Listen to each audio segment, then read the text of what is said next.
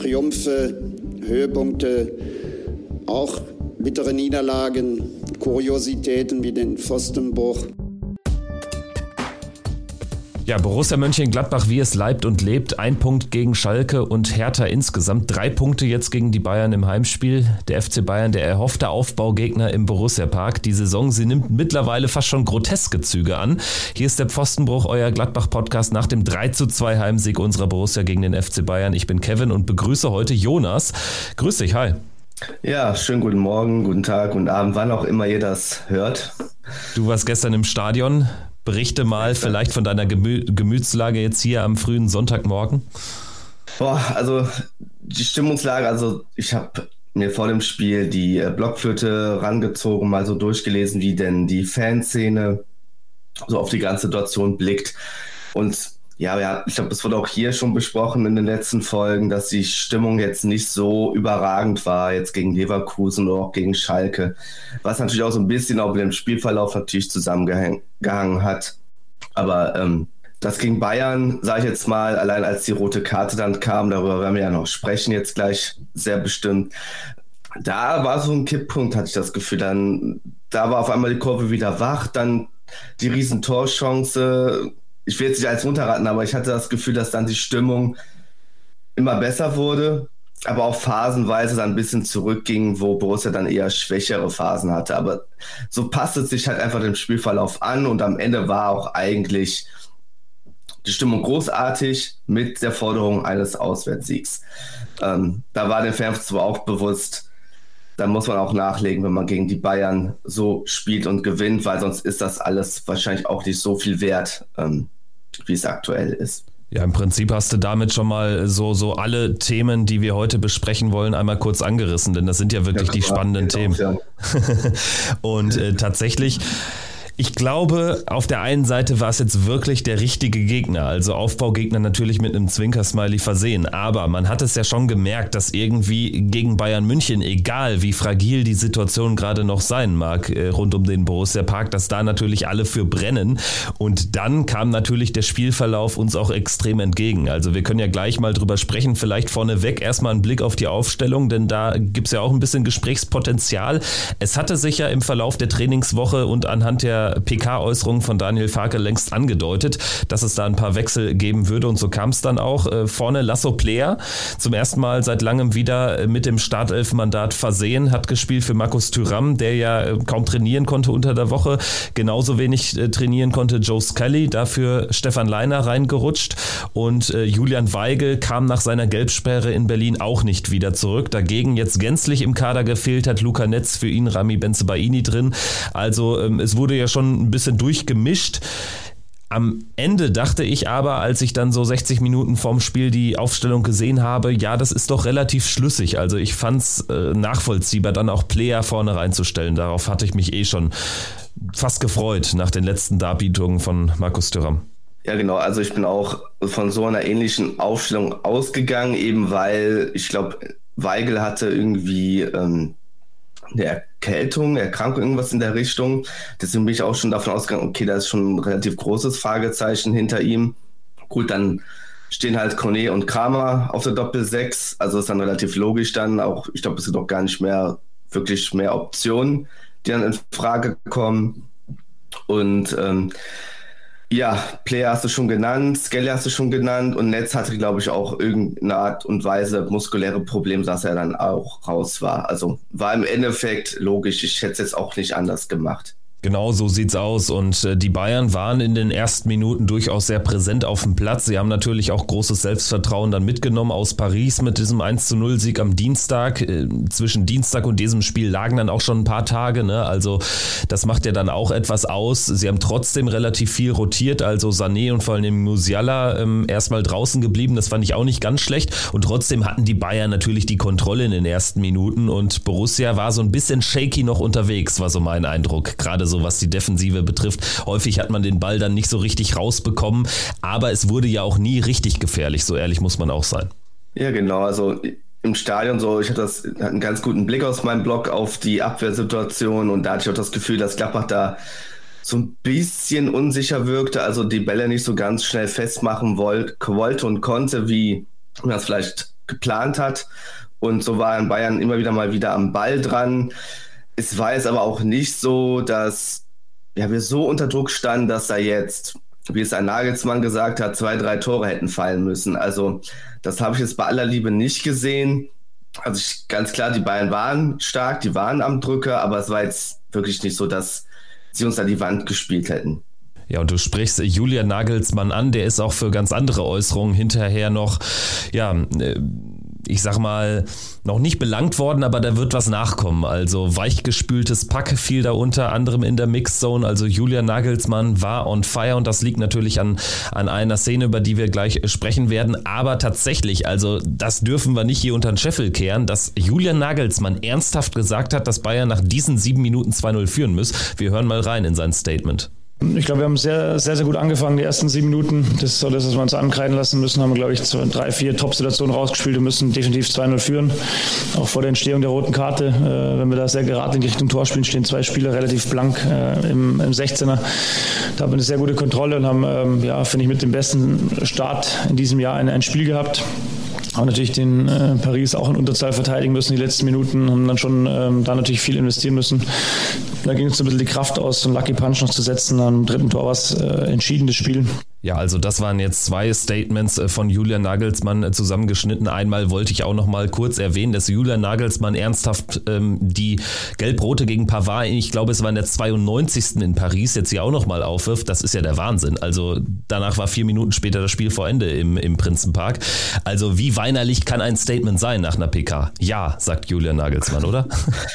ähm, also es ist schon wirklich gewöhnungsbedürftig, was er da sagt. Also ich habe es ja gerade schon gesagt, ne, wie, die, wie ich die äh, Anfangsphase einordne. Aber die Reaktion fand ich jetzt wirklich, also insbesondere mit diesem weinerlichen Pack, einfach unwürdig für einen Bundesliga-Trainer, erst recht für einen Trainer des FC Bayern. Er hat auch irgendwie dieses Narrativ aufgebaut, dass ja quasi ja alles an diesem Platzverweis halt hängt. Also nach dem Motto, wenn jetzt er nicht runtergeflogen wäre, der Upamecano, dann wäre das so weitergegangen mit dem Druckaufbau, mit den riesen Torchancen, die ich jetzt, oder den, ja, also jetzt nicht riesen Torchancen, sondern zumindest, dass da geradliniger hätte gespielt werden müssen. Aber da sieht man auch schon, dass das halt so ein bisschen mehr, weniger Kraft hinter der Aussage steckt, weil riesen Torchancen waren es halt auch einfach nicht. Ähm, ja, ich fand das, also ich hatte mich bei Twitter ja auch geäußert und ich finde, dass, also das, da muss man sich auch als Bayern-Fan einfach für schämen, wenn er solche Äußerungen halt vom Stapel lässt, weil also jeder, der realistisch da drauf blickt, der wird das doch hoffentlich nicht so sehen. Also ich kann mir das echt nicht vorstellen, ähm, dass man jetzt, wir werden jetzt nicht über, über den Platzverweis reden, aber ich glaube, er sagt, wird auch immer noch sagen, dass das halt keine rote Karte ist, definitiv nicht. Sehe ich vielleicht ein bisschen anders. Ja, sprechen wir mal drüber. Also du standest im Stadion, also aus der Nordkurvensicht, das heißt sehr weit weg natürlich. Ja, genau. Und ich kann mir sehr gut vorstellen, dass es dann sogar relativ klar aussah. Ich musste sagen, also äh, vom TV habe ich im ersten Moment fest damit gerechnet, dass es da nichts gibt. Also dass er zwar, dass es irgendeinen Kontakt gab, der ja auch hinterher aufgelöst wurde an der Schulter, aber dass das nicht ursächlich war für den Fall. Das war mein erster Eindruck als dann die TV-Bilder reinkamen, dachte ich, hm, ich bin mir sehr sicher, dass sich der VAR gleich einschaltet und den Kollegen Welz zumindest an die Seitenlinie beordert, damit er es sich selbst anschaut und dann wird er das zurücknehmen. Ernsthaft gesagt finde ich es aber jetzt fast sogar gut, dass er es sich nicht angeschaut hat, dass man endlich mal den VAR so, so gering einsetzt, wie es eigentlich ursprünglich mal gedacht war. Stichwort hundertprozentige Fehlentscheidung, weil eine hundertprozentige Fehlentscheidung nachweisen kann man ihm nicht.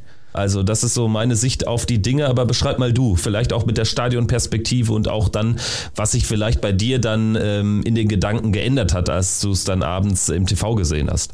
Also im Stadion selbst natürlich nur den Sturz gesehen quasi. Ich habe jetzt nicht sehen können, dass an der Schulter gepackt wurde oder an den Beinen getroffen wurde.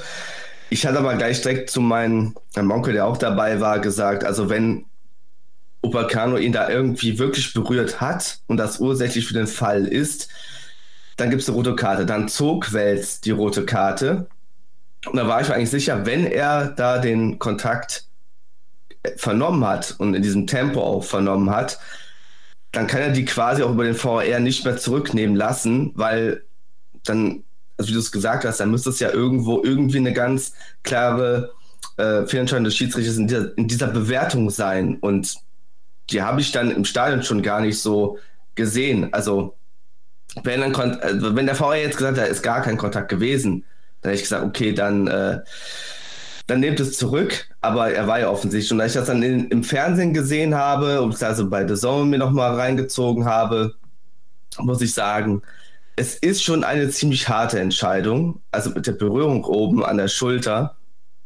Aber wie gesagt, solange der Schiedsrichter das so wahrnimmt und dann die rote Karte zückt, kann der VR da auch nichts mehr machen aus meiner Sicht. Ähm, das wird vielleicht irgendwer anders dann jetzt anders bewerten, der sich jetzt mehr im Schiedsrichterwesen auskennt, aber für mich ist es dann, kann man es halt einfach nicht mehr zurücknehmen. Ich ja. würde mal das äh, Statement von Colinas Erben dazu vorlesen, das jetzt heute Nacht rauskam. Und zwar sprechen Sie von einer polarisierenden Entscheidung sicherlich mehr, als wenn auf Weiterspielen erkannt worden wäre, wie schon bei Sky ausgeführt. Der Impuls gegen die Schulter von Player ist gering. Dass er Player entscheidend aus dem Tritt bringt, sehr zweifelhaft.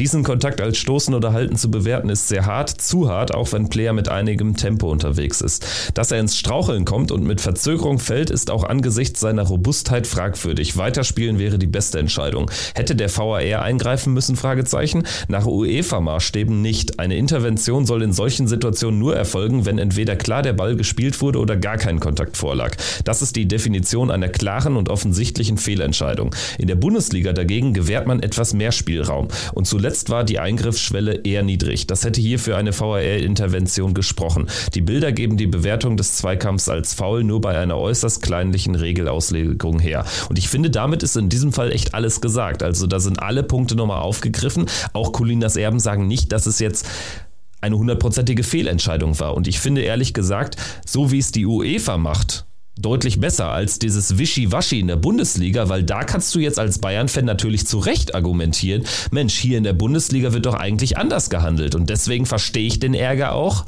der Bayern. Ich glaube nicht, dass man daraus den größten Fußballskandal des Jahres stricken muss, wie es teilweise verbal äh, getan wird.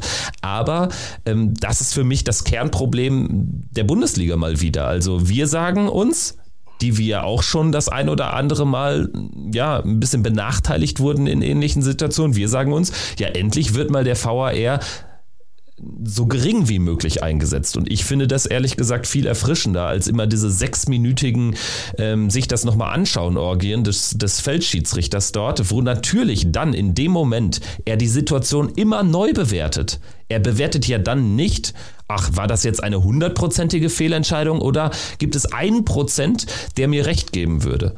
Und deswegen fand ich es eigentlich, wenn man es immer so machen würde, ist okay. Da man es immer nicht so macht, ist es natürlich aus Bayern-Sicht mhm. total doof gelaufen. Vielleicht dazu nochmal aus der Stadionperspektive. Es war ja so, dass sich dann so ein, so ein Pulk gebildet hat nach der Entscheidung und ähm, man halt gewartet hat und gewartet hat und ich dann auch immer das Gefühl hatte, okay, der Videobeweis greift ja jetzt doch ein. Also weil auch der Schiedsrichter da stand, hat auch sehr lange gedauert, bis es auf der Videotafel angezeigt wurde, ähm, dass der Videobeweis sich eingeschaltet hat. Und da hatte ich aus der Stadionperspektive schon so die Vermutung, oh, vielleicht ist da doch kein Kontakt gewesen, vielleicht ist da was auch immer, ähm, ja, dem Videobeweis aufgefallen, dass das kein Platzverweis ist. Aber das kommt man jetzt nicht ganz ab. Man kann es halt im Stadion nicht nachvollziehen, was jetzt im Endeffekt besprochen wurde. Es ist ja dann bei der Entscheidung geblieben und da waren auch eigentlich alle im Stadion sehr happy drüber. Auch wenn das natürlich wieder diese, diese Wartezeit dann schon wieder so Zweifel gesät haben und man natürlich ungeduldig wurde und die entsprechenden Rufe dann wieder aus der Nord kamen, ähm, ihr macht unseren Sport kaputt. Das ist wirklich ähm, immer noch sehr nervig. Also diese, diese Wartesituation, was ist denn jetzt genau, weil man auch entweder gar keine oder sehr spät Informationen bekommt. Das ist halt nach wie vor ähm, wirklich sehr schade, dass das nicht irgendwie ein bisschen transparenter gemacht wird. Ja, definitiv, aber es hätte sich ja eben noch weiter verzögert, wenn dann Wels auch rausgeschickt worden wäre. Also ja, das genau. meine ich, ne? Ähm, ja, ja super wichtige Situation in diesem Spiel natürlich, im Prinzip äh, resultierend aus einem langen Ball, dann einem sehr, sehr guten Lauf von Alassane Player und dann aber natürlich auch trotzdem einer immer noch, wie ich finde, relativ stümperhaften Abwehrleistung von Upamecano, der, wir erinnern uns an den Oktober 21, so ziemlich, glaube ich, den rabenschwärzesten Tag seiner Karriere im Borussia Park erlebte. Wir erinnern uns uns ans Hinspiel. Ich glaube, da war er es auch, der ähm, 40 Meter lang äh, hinter Tyram herlief. Und ja, genau. Äh, also Upa, Upamecano gegen, gegen Gladbach würde ich vielleicht meine Aufstellung in den nächsten Spielen überdenken. Aber gut, uns soll es recht sein. Am Ende also diese Hinausstellung von, von Upamecano. Wir hören auch dazu mal Daniel Farke aus der Pressekonferenz, denn der hat eine dezidiert andere Meinung als Julian Nagelsmann. Die Szenen, wenn ich ehrlich bin, habe ich im TV noch gar nicht äh, genau gesehen. Im Spiel habe ich so wahrgenommen, dass du kriegst ja so eine Situation nicht geschenkt, irgendwie aus dem heiteren Himmel, sondern das, was gut rausgespielt haben mit einem super Pass, super Laufweg von, von Lasso Player und der auf dem Weg zum, äh, zum 1 zu 0 ist. Und ähm, ich habe es im Spiel so wahrgenommen, dass er einen leichten Schubser bekommt, irgendwie ein leichtes Ziehen bekommt und dadurch aus dem Tritt kommt und dann die Situation nicht zum 1 zu 0 nutzen, nutzen kann. In dem Tempo, glaube ich, reicht natürlich schon ein leichter Schubser. Das ist ja genau das Ding. Also man kann ja Player jetzt auch keine Schwalbe vorwerfen. Und was ich dann ein bisschen albern finde, ist zu sagen, ja hier, das ist doch keine rote Karte. Entweder musst du argumentieren, das ist kein Foul. Damit würde ich am ehesten mitgehen. Also quasi kein Foul und keine Schwalbe, ein bisschen unglücklich gelaufen. Dann kann man vielleicht sagen, ja vielleicht fast sogar clever gemacht. Andererseits finde ich, du kannst es eben Player auch nicht anlasten, weil, also ich finde schon, dass man erkennt, dass er aus dem Tritt kommt mit ein bisschen Verzögerung. Natürlich hat das eine gewisse Verzögerung in dem Tempo. Also das äh, muss man ja auch sagen. Ne? Und wenn es aber dann als faul bewertet wird, wenn ihm das reicht im Wels, dann ist es natürlich rot. Was soll es sonst sein? Ja, so ist es. Also ich, ich erinnere mich irgendwie immer an die Szene äh, oder an Szenen von Marco Reus, der es noch für uns gespielt hat, wo er auch mit viel Tempo Richtung Strafraum gezogen ist. Und da gab es auch einmal einen Elfmeter gegen Nürnberg, wenn ich mich nicht komplett täusche, wo er auch wirklich nur leicht touchiert wurde und dann auch ja hingefallen ist. Und es, ne, also es war auch jetzt nicht so, dass er jetzt irgendwie ganz starker Kontakt war und, und es dann auf Elfmeter entschieden wurde, sondern es war wirklich so aus dem Tritt kommen, er ist dann hingefallen. Und so wie du es sagst, also Player wurde ja berührt und so wie, wie äh, Nagelsmann argumentiert, dass es klar keine rote Karte ist, so kann man es halt nicht angehen. Also bei aller Liebe, also wir haben es ja gerade ausführlich besprochen.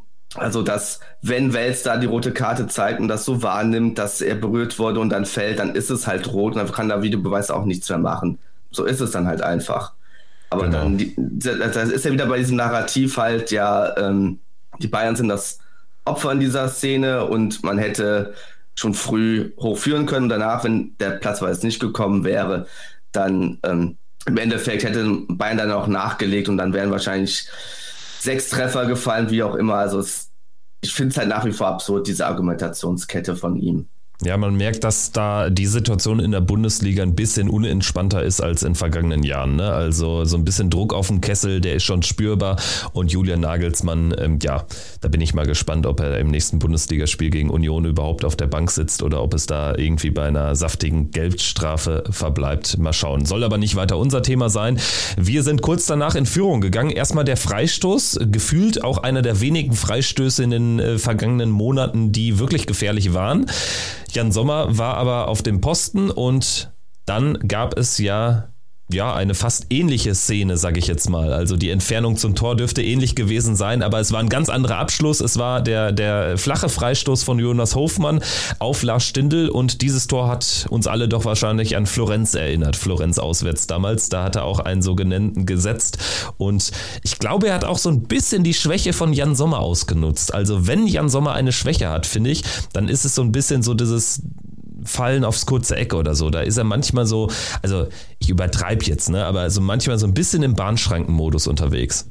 Ich glaube, das liegt auch einfach an seiner Körperlänge. Also ja. wenn er relativ mittig steht und man das halt dann, ich glaube, der war sogar an den Pfosten gegangen. Also wenn er dann springt, natürlich hat er einen längeren Weg als ein Keeper, der jetzt 1,90 groß ist. Also zumindest würde ich das jetzt so physikalisch beantworten, ob das, vielleicht gibt es auch irgendwelche Keeper, die viel stärker abspringen können, die kleiner sind, aber im Endeffekt hat es da Stindl einfach super gemacht. Tatsächlich wie in Florenz, Hofmann mit dem Freistoß und Stindl aus dem Rückraum rechts unten rein. Das ist schon, diese Parallelen sind schon sehr deutlich gewesen. Das fand ich schon sehr spannend im Nachgang, als ich mir das nochmal angeguckt habe. Ja, und dadurch das Momentum natürlich plötzlich voll auf Borussias Seite. Und dann hat, wie ich finde, Julian Nagelsmann überrascht, indem er Joe Cancelo gebracht hat für Thomas Müller. Also den Kapitän rauszunehmen, fand ich sportlich in der Situation. Und Müller hat für mich auch immer so was Wuseliges natürlich, der irgendwie so aus nichts auch relativ viel kreieren oder einleiten kann. Also fand ich nicht ganz schlecht aus unserer Sicht. Also ich hätte fest mit, mit äh, Gravenberg eigentlich gerechnet. Gerade auch dann äh, dadurch bedingt, dass man ja nicht nur die rote Karte kassiert hatte, sondern auch direkt danach die, den Treffer zum 0 zu 1. Das fand ich schon äh, spannend. Dementsprechend das Momentum wirklich komplett ähm, auf Borussias Seite und wir hatten dann die Riesenchance zum 2-0. Lars Stindl, Zentimeter neben dem Tor Tor vorbei nach Pass von Kone. Da hat Borussia wirklich das, äh, das, das Spiel ähm, gut ähm, in die Breite gezogen. Kone ja dann von links diesen Pass rein. Also das muss eigentlich das 2-0 sein. Ne? Ja, ich habe es ja nur aus der Ferne sehen können, aber das war wirklich, also ich glaube, vorher hat irgendwer den Ball noch vertändelt. Also, ich glaube, Player war es, genau. Player hat sich gedreht und der Ball kam, glaube ich, gar nicht direkt an, aber Kone hat nachgesetzt, was ja so grundsätzlich Kone hat ja wirklich ein starkes Spiel gemacht. Ähm, dass er dann nochmal nachgesetzt hat, den Ball erobert, dann sich sehr weit vorlegt, dann ähm, ja, in die Mitte spielt und dann sieht man nur aus Block 14 heraus, wie der Stindel den Ball da rechts in den Pfosten zieht und nicht so, verdammt, also hau ihn doch rein, also der Stindel war wirklich so frei ähm, da im Strafraum. Ja, hat am Ende das Glück jetzt, war jetzt nicht so entscheidend, aber ähm, ich glaube, den hätte, also hätte sich keiner beschwert, wenn der den jetzt reingemacht hätte. Ja, wäre auch ein krönender Abschluss eines äh, guten Angriffs dann gewesen, nachdem man ihn wirklich ja schon fast vertändelt hatte. Also da war es auch recht wild. Also insgesamt das Spiel da im Mittelfeld. Beide hatten jetzt nicht so die Ballkontrolle. Borussia dann mit dem Ballbesitzspiel in der zweiten Halbzeit, wie ich finde, deutlich stärker als in der ersten. Also da war es dann teilweise so ein bisschen Ballbesitz aus Selbstzwecke auch, ohne jetzt irgendwie äh, da Sicherheit zu versprühen und dementsprechend für mich auch nicht ganz unverdient der, der Ausgleich der Bayern, die sich erstmal so ein paar Minuten äh, wieder setteln mussten, dann allerdings wieder besser ins Spiel gefunden haben, wieder ein bisschen Kontrolle bekommen haben und dementsprechend dann auch mal wieder gefährlich wurden. 35. Minute Choupo-Moting schließt ab nach Vorlage von Alfonso Davis und äh, Davis, der ist äh, Leiner da ganz schön weggelaufen. Vielleicht ergab sich noch irgendwie die Chance äh, für Leiner da ein taktisches Foul zu ziehen. Das hat auch Daniel Farke hinterher angesprochen. Aber gut, das war natürlich dann ein Downer für unsere Ambition, nachdem man wirklich diese, diese Top-Chance zum 2-0 hatte. Ja, das kam ja quasi so ein bisschen, würde ich sagen, ja aus dem Nichts, das Tor. Also äh, ich habe das im Stadion auch so relativ wahrgenommen, dass da jetzt gar nicht so im im Mittelfeld selbst der Ball so klar irgendwie irgendwem gehörte in dieser Szene. Also ich glaube, Abschlag Sommer und dann hat irgendwer den Ball zurück abgelegt. Kramer kam, glaube ich, zu spät auf, ich weiß ja nicht, wer den Ball dann auf Davis gespielt hat. Und dann ging das so schnell auf einmal. Also da war es so, dass wirklich Davis einfach einmal nicht gestoppt werden konnte, dass überhaupt mal Tempo auf, bevor er dann Tempo aufnehmen kann und ist einfach dann Liner weggelaufen.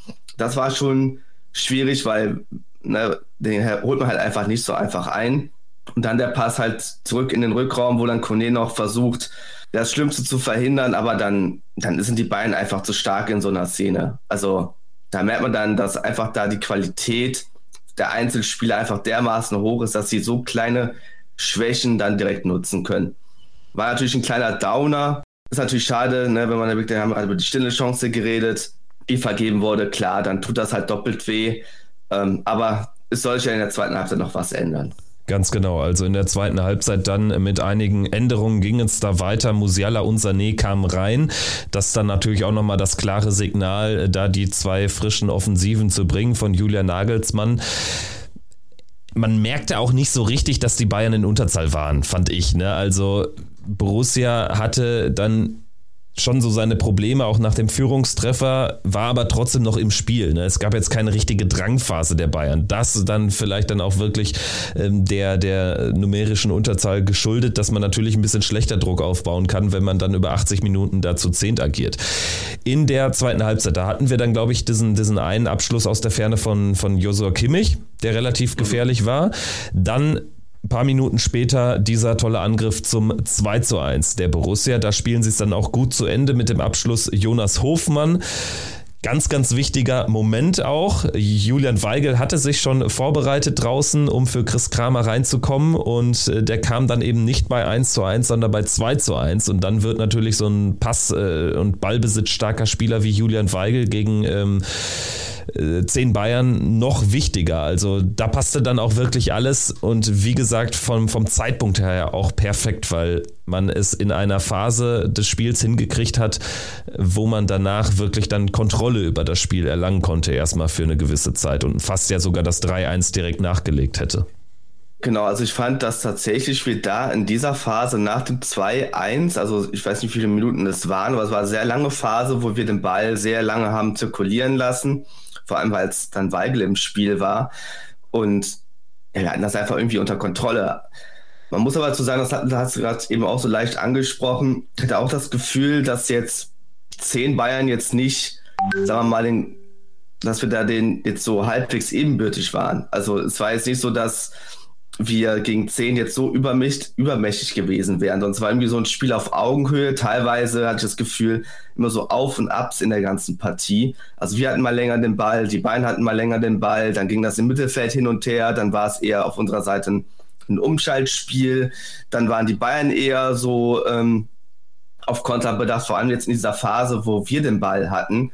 Erinnere mich auch an einen gefährlichen Ballverlust, ich glaube, da ist Sané durchgelaufen, kann ich jetzt nur aus Erinnerung aus dem, aus dem Stadion jetzt wiedergeben. Aber tatsächlich, ja, du hast auch das Stindeltor, äh, das Stindeltor natürlich nicht. Äh, Stindel hat das aber stark immer vor dem ähm, 2-1 tatsächlich und wie Hofmann dann den Ball übernommen hat und dann über Player und dann das in den Rückraum, dann Hofmann rein, das war natürlich einfach grandios gespielt. Diese Phase war wirklich, glaube ich, wirklich, wie ich eingangs gesagt habe, wirklich die beste Phase in diesem gesamten Spiel wo wir Kontrolle hatten, wo wir Griff hatten, wo wir Torchancen uns herausspielen. Ähm, wir reden gleich noch über wahrscheinlich ein paar andere.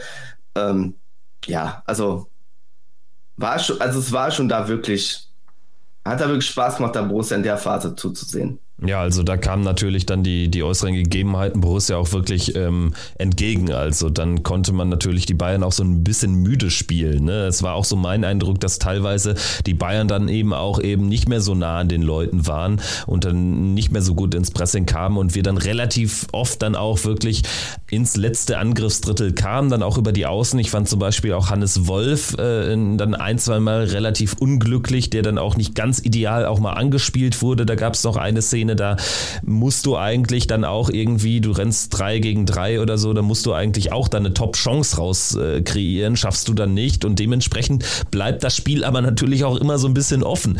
Und die Bayern hatten dann über Davis nochmal einmal eine Top-Szene, ich glaube einmal Cancelo, der da ganz, ganz knapp ähm, am, ähm, am Außennetz scheiterte. Und es war dann eng bis zur Minute 84, wo wir dann die Vorentscheidung schaffen durch Markus Thuram 3-1. Jan Sommer noch ganz knapp dran, aber aus der Entfernung natürlich dann auch eine gemähte Wiese.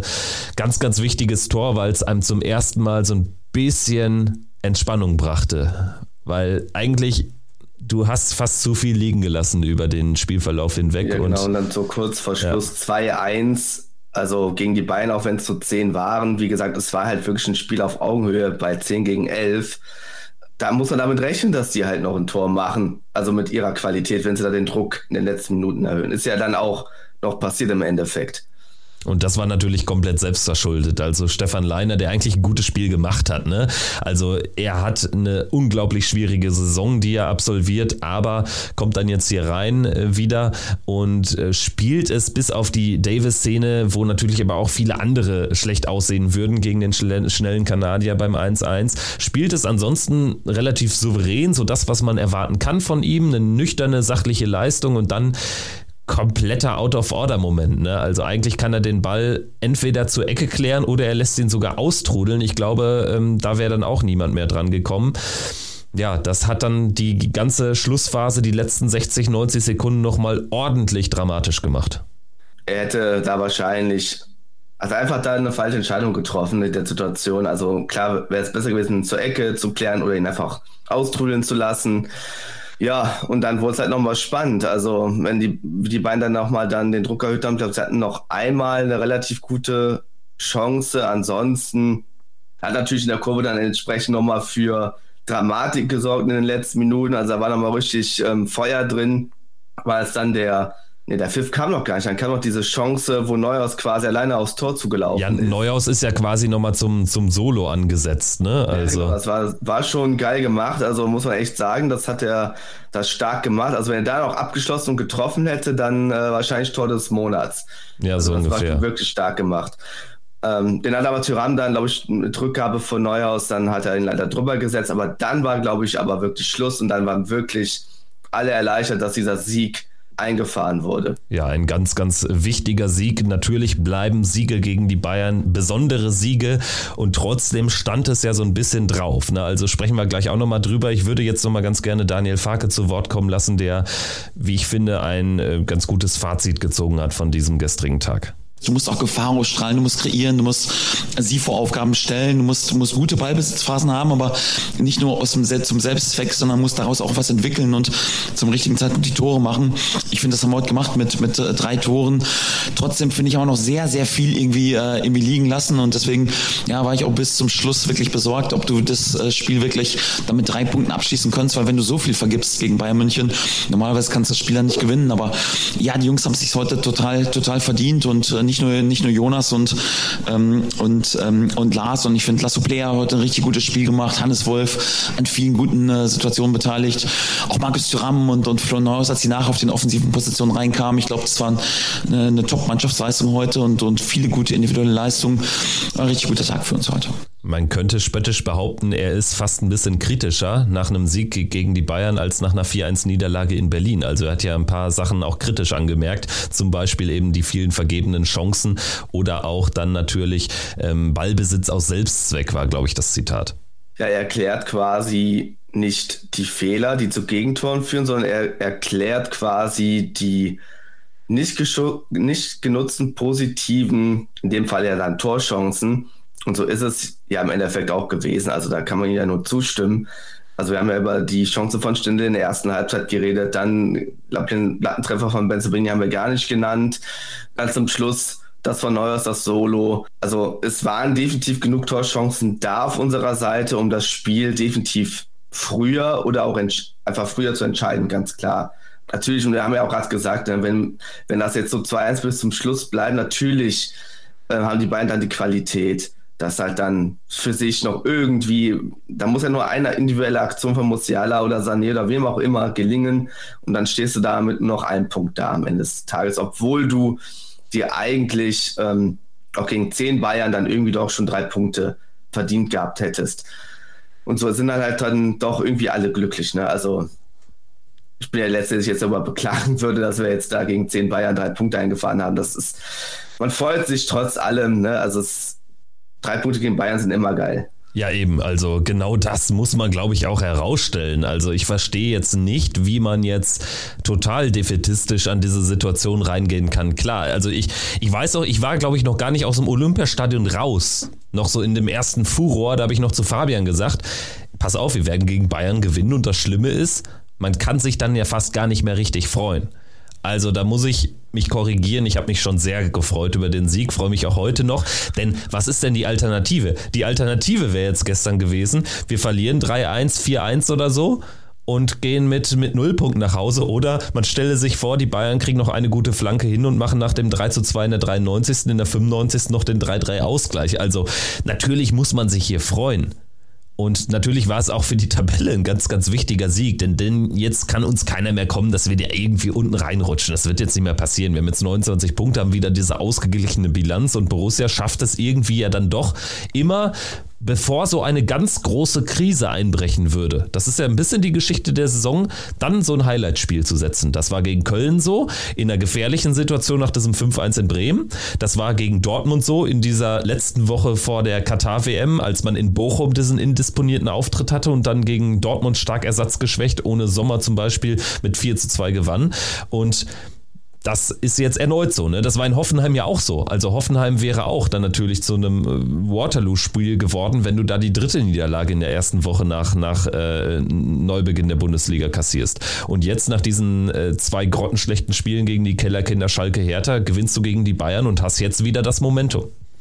Genau, also ich kann mir nur anschließen. Also ich hatte nach dem, nach der Hertha-Niederlage in Berlin, hatte ich auch das Gefühl, das wird wieder, also es hätte mich jetzt nicht überrascht, also im Vorhinein, dass wir jetzt gegen sowas hinlegen gegen die Bayern und da gewinnen, weil das irgendwie immer so läuft. Das ist fast wie so eine Verlässlichkeit, dass ähm, Bayern uns A, irgendwie entgegenkommen oder wir da irgendwie ähm, eine Top-Leistung halt einfach abliefern. Und das ist jetzt im Endeffekt passiert.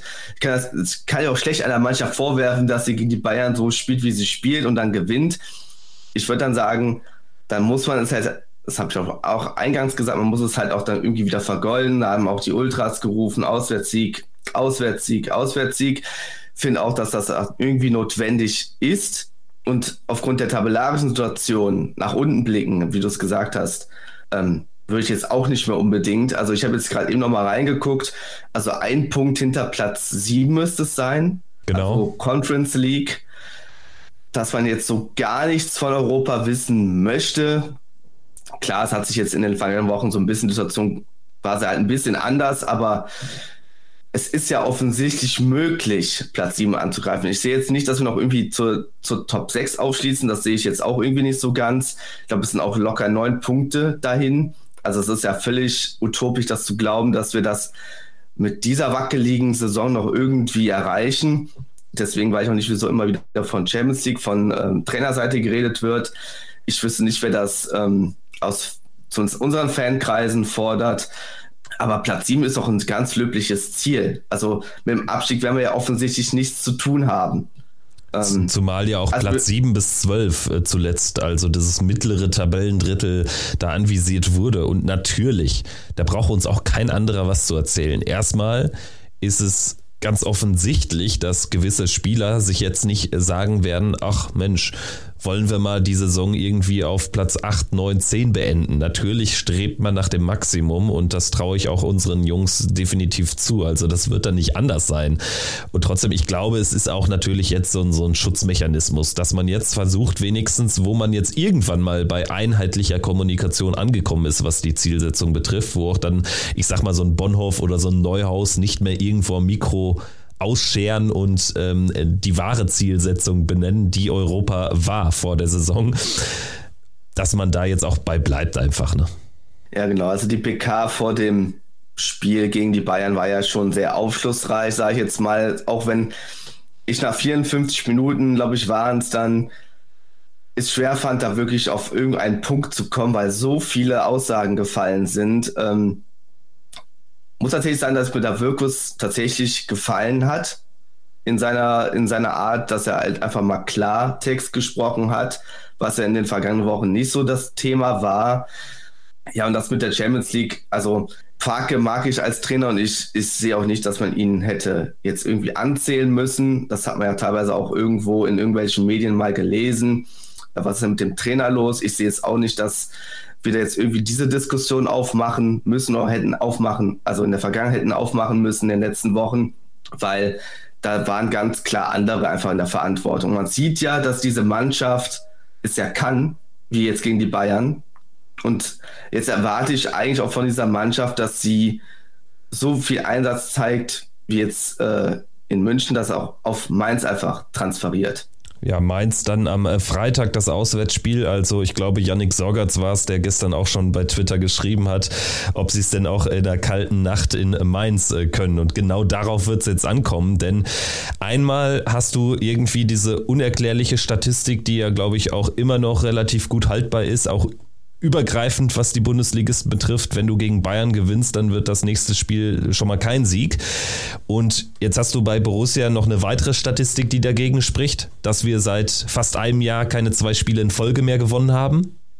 Und hinzu kommt eben dann ganz generell unsere Antipathie für Spiele gegen Gegner wie Mainz 05 auswärts gegen Gegner wie Darmstadt im Pokal, gegen den VfL Bochum, gegen Augsburg. Man kann unzählige Beispiele nennen. Und dementsprechend bin ich auch nicht so optimistisch. Nur man muss jetzt einfach irgendwann mal, um tatsächlich mehr Stabilität reinzubekommen, um auch dann wirklich mal diese ganze Stimmungslage im Verein nochmal nachhaltig zu verändern, musst du jetzt einfach irgendwann mal den zweiten Sieg landen. Und wann wäre es besser als nach München? Vielleicht ist Mainz dann ein besserer Gegner sogar als dann irgendwie so ein totales Kellerkind. Ne? Also Mainz hat ja dann schon auch so ein, zwei feine Fußballer und trotzdem, es steht irgendwie wieder eine Auswärtsniederlage drauf. Sorry. Ja, ich erinnere mich noch sehr gut daran. Ich war, ich glaube, letzte Saison war es in Mainz, wo da Elvedi sich zum Beispiel verletzt hat und es war wirklich so ein richtiges Scheißspiel. Thuram auch, oder? Hat er sich nicht auch verletzt? Ich meine auch, es waren dann mehrere Spieler. Ich glaube, Embolo kam dann rein. Ich glaube, Embolo hat dann auch irgendwas mit dem Muskel dann gehabt. Das war wirklich das absolute Scheißspiel. Also. Ähm, das war auch ein Freitagabend, meine ich. Ich, ja, genau. Es war, ich meine auch, es war Freitagabend und ich glaube, Wittmer heißt der, glaube ich, wo er dann dieses Zaubertor da reinmacht. Also, ähm, ich glaube, Strafraumkante links ins Eck oben rein. Also, es, es war wirklich absolut gebrauchter Abend. Die, also es war, es ist wirklich fast alles gegen Borussia da an diesem Abend gelaufen.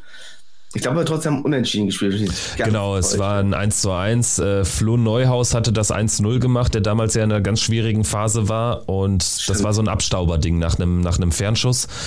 Und dann haben wir es lange gehalten und eine Viertelstunde vor Schluss kam dieses Zaubertor von Wittmer und am Ende zumindest einen Punkt damit genommen. Das war aber auch alles an Positiven. Genau, bei mir ist halt hängen geblieben, dass es einfach kein Fußball-Leckerbissen war und ich gehe davon aus, dass das jetzt am Freitag dann auch nicht anders sein wird.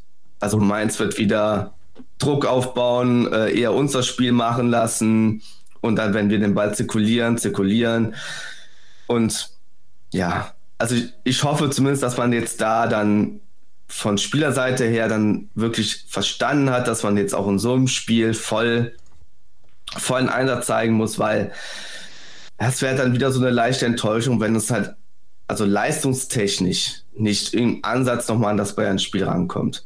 Und genau darauf wird es ankommen, dass äh, sie wirklich da jetzt mit einer anderen Haltung antreten, weil mir kann keiner sagen, dass die Mentalität der Truppe gegen Schalke oder in, in Berlin gut war.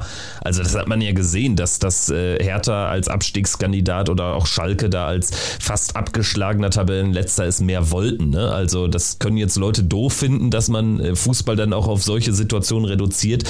Wenn das ein oder zweimal passiert, so läuft in der Saison, dass du irgendwie unerklärlich dich von solchen kampfstarken Truppen da überspielen lässt, überrennen lässt, dann sag ich da nichts. Aber es ist ja sowas von krass, ein Muster zu erkennen. Ich meine, wir haben die Highlight-Spiele jetzt quasi alle gewonnen zu Hause. Bayern, Köln, Leipzig, Hertha. Leipzig Highlight-Spiel, ne, mit Anführungsstrichen, aber auf jeden Fall gegen einen großen Gegner. Und wir haben auswärts gegen diese Art von Mannschaften fast überall schlecht ausgesehen. Und selbst zu Hause, Hinspiel gegen Mainz war die erste Niederlage der Saison. Ne? Also das sind ja einfach die Punkte, die dir fehlen für eine richtig gute Saison. Und dann, mich würde mal interessieren, wie siehst du das denn? Wenn ich jetzt gesagt hätte, vor diesem Spiel Bayern und vor Mainz, also vor diesen beiden Spielen, hättest du dir die drei Punkte, wenn ich dir sage, du hast drei Punkte zu verteilen, Hättest du die drei Punkte gegen die Bayern eingeheimst oder in Mainz? Also die Antwort ist eigentlich relativ klar. Ich dann eher davon, wäre dann eher davon ausgegangen, dass das gegen Bayern gelingt, einfach weil das, das jetzt schon quasi die Begründung mitgeliefert mit dem Highlight-Spiel. Die Bayern kommen uns in ihrer Spielweise eher entgegen ähm, und Mainz ist halt Mainz. Ne? Also dieses giftige Spiel, das mögen wir halt einfach nicht. Und das ist, zieht sich halt die ganze Saison einfach irgendwie durch. Und was du mit Mentalität und Einstellung meintest, es ist ja auch nur ein offenes Geheimnis im Endeffekt, wenn selbst Trainer und Sportdirektor in mehreren PKs jetzt schon davon gesprochen haben, dass quasi die Mannschaft, ähm, ich glaube, er hatte damals eine spielbezogene Mentalität gemeint. Ähm, damals hat zumindest Wirkus noch gesagt, dass das gar kein Problem ist. Inzwischen sind sich beide einig, dass die Mannschaft eine gewisse Art und Weise ein Einstellungsproblem hat in manchen Situationen, in manchen Spielen und man deswegen auch Gespräche mit den Spielern führt. Also es scheint da schon so zu sein, dass da nicht alle so ganz verstehen, worauf es ankommt. Ähm, deswegen ist das für mich auch gar keine Frage, sondern es ist auf jeden Fall ein Teilproblem, ein Teilaspekt in dieser Saison. Das und, einfach dazu. Und wenn du die drei Punkte frei hättest verteilen können, also wenn es nicht nach Wahrscheinlichkeiten gegangen wäre, hättest du dann gesagt, lieber in Mainz mal gewinnen und dafür gegen Bayern ausnahmsweise mal verlieren? Ich würde es dann ein bisschen von der Leistung dann abhängig machen. Also wenn es ein, ein, gutes Spiel für uns gewesen wäre und wir hätten gegen Bayern verloren, so 0-1, 0-2, okay, so what, passiert halt in so einer Situation. Wenn man dann aber 3-0 in, äh, 3-0 in Mainz, aber wenn man, sagen wir mal, drei Punkte aus ähm, Mainz mitnimmt, was jetzt, womit jetzt auch irgendwie dann keiner gerechnet hätte, ja, dann äh, wäre es tatsächlich auch mal ein ganz anderes Signal. Ne? Also mal zumindest innerhalb dieser Saison, dass wir auch mal so ein Spiel für uns entscheiden können. Ich habe nämlich und so weiter. Ich habe nämlich so ein bisschen mir die Gedanken auch gemacht. Also wir dürfen halt nicht dahin kommen, dass wir jetzt einen Sieg gegen die Bayern als selbstverständlich erachten oder dann uns fast schon darüber ärgern. Das soll jetzt auch gar nicht rüberkommen. Nur ich glaube, dass die Saisonbewertung, denn Farke hat ja auch einen Punkt, wenn er sagt, vor dem Spiel, wir hatten zum gleichen Zeitpunkt der Saison vier Punkte mehr. Ich glaube, jetzt müssten es zum gleichen Zeitpunkt der Saison vor einem Jahr sechs Punkte mehr sein, oder? Also irgendwie so in dem Dreh. Auf jeden Fall ist ja die Saison, das sprechen einfach die Punkte, geben ihm recht, ist ja die Saison stabiler zu diesem Zeitpunkt, als sie vergangenes Jahr war. Auch wenn ich da manche fatalistischen Äußerungen, dass wir im Abstiegskampf steckten, ja, nach ein Spiel lang, ne, nach Stuttgart oder so. Und dann war die Messe auch dann gelesen und hinten raus war das ja quasi äh, Punkten auf Europapokalniveau. Auch Phase der Saison war genau, am Ende. Genau. Und ich glaube, dass wir allesamt ein bisschen ruhiger wären, dass die Stimmungslage eine andere wäre gegenüber der Mannschaft, wenn die Saison einfach nicht so diese Extremwellen hätte. Wir, mal angenommen, wir hätten jetzt auch 29 Punkte, hätten aber zum Beispiel in Augsburg mal gewonnen oder in Bochum gewonnen und dafür hätte man gegen Dortmund 1 zu 2 verloren oder so. Und dann wären natürlich diese Abende nicht so zu großen Highlights äh, verkommen, aber man würde insgesamt so ein bisschen entspannter auf die Saison blicken. Genau, Borussia bewegt sich ja, was du jetzt quasi sagst, ist ja, Borussia bewegt sich in Extrem. Gegen kleine Gegner läuft es halt schlecht, bei den Highlights läuft es super und im Endeffekt kann man sich so, weil das immer so ein Auf und Ab ist, nicht so auf ja, ein gewisses Niveau verlassen. Also man kann jetzt nicht von Spiel zu Spiel dann denken, ja, das wird jetzt so laufen, das wird so laufen, das wird so laufen. Ne, diese Konstanz fehlt einfach über die ganze Saison hin betrachtet. Und das macht es halt unfassbar schwer, sich da irgendwie, ja, auf der, irgendwie da auf der, ich nenne es mal, darauf einzulassen, auf diese Saison. Also der Umbruch ist ja thematisiert worden. Man weiß, dass er kommt. Das würde alles halt ein bisschen leichter fallen, wenn man so ein bisschen weiß, okay, hier entwickelt sich was, man sieht hier so eine gewisse Linie, es ist nicht immer so, dass da Peaks sind und dann so ganz viele Lows dazwischen, sondern dass man einfach das Gefühl hat, ja, da kommt etwas, ähm, es gibt stabile Leistung über mehrere Spiele hinweg, unabhängig davon, wie der Gegner jetzt auftritt. Klar, verstehe ich ja alles, ne? Also ist jetzt nicht einfach so mal eben ein neues Spielsystem umsetzbar, auch die ganze Kaderproblematik, haben wir auch schon tausendmal drüber gesprochen. Trotzdem würde ich mir wünschen, dass es halt mal stabiler läuft. Also, wir hoffen jetzt ein für alle Mal auf einen zweiten Sieg in Folge, um sich da weiter auch oben so ein bisschen festzusetzen, damit wir eben nicht ziellos oder vielleicht ambitionslos, die Vorwürfe würden sonst vielleicht kommen, durch die Saison gehen würden. Bevor wir das jetzt hier komplett abmoderieren, müssen wir natürlich noch über einen Feel-Good-Moment dieses Spieltags sprechen, denn es war die Rückkehr von Jan Sommer nach seiner langen Zeit im Tor der Borussia, achteinhalb Jahre waren es und er hat einen tollen Abschied bekommen, wie ich finde. Sky war relativ spät drauf, deswegen musst du mir vielleicht so ein bisschen äh, Nachhilfe geben da aus der Stadionperspektive. Ich nehme an, es war wirklich herzerwärmend, oder?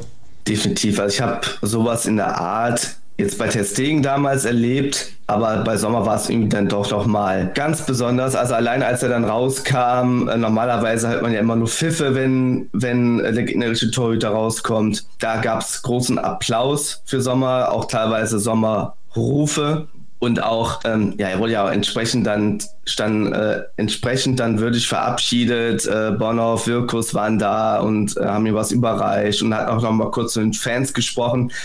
Das ist aber nicht so ganz durchgegangen, weil halt die Sommerrufe und der Applaus so großartig waren. Ich habe jetzt echt nicht verstanden, was er gesagt hat, weil es halt wirklich so laut war im Stadion. Und ähm, ja, was noch schön war, als dann Sommer zur Nordkurve kam und sich den Kasten gestellt hat, die ganzen Ultras, die, eigentlich die ganze Nordkurve applaudiert hat und äh, auch Sommerrufe kamen, dass er dann auch mal das Ganze gewürdigt hat von Seiten, von seiner Seite aus.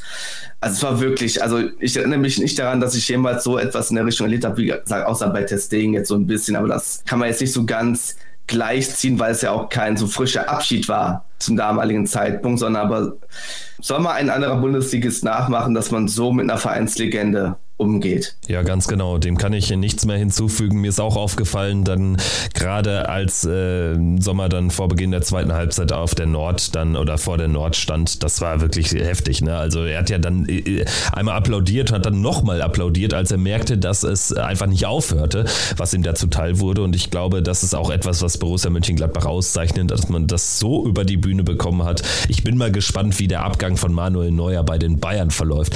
Gut, das ist auch nicht unser Thema. Wir freuen uns jetzt weiter über den 3 zu 2 Sieg und hoffen, denn Hoffnung ist wirklich immer da, dass Borussia jetzt äh, tatsächlich mal einen zweiten Sieg in Folge landet. Darauf wird es ankommen in Mainz nächste Woche. Danke für diese Woche. Pfostenbruch dann nächste Woche wieder am Start nach Mainz auswärts. Macht's gut, gute Woche euch. Ciao, ciao. Ciao. Triumphe, Höhepunkte, auch bittere Niederlagen, Kuriositäten wie den Pfostenbruch.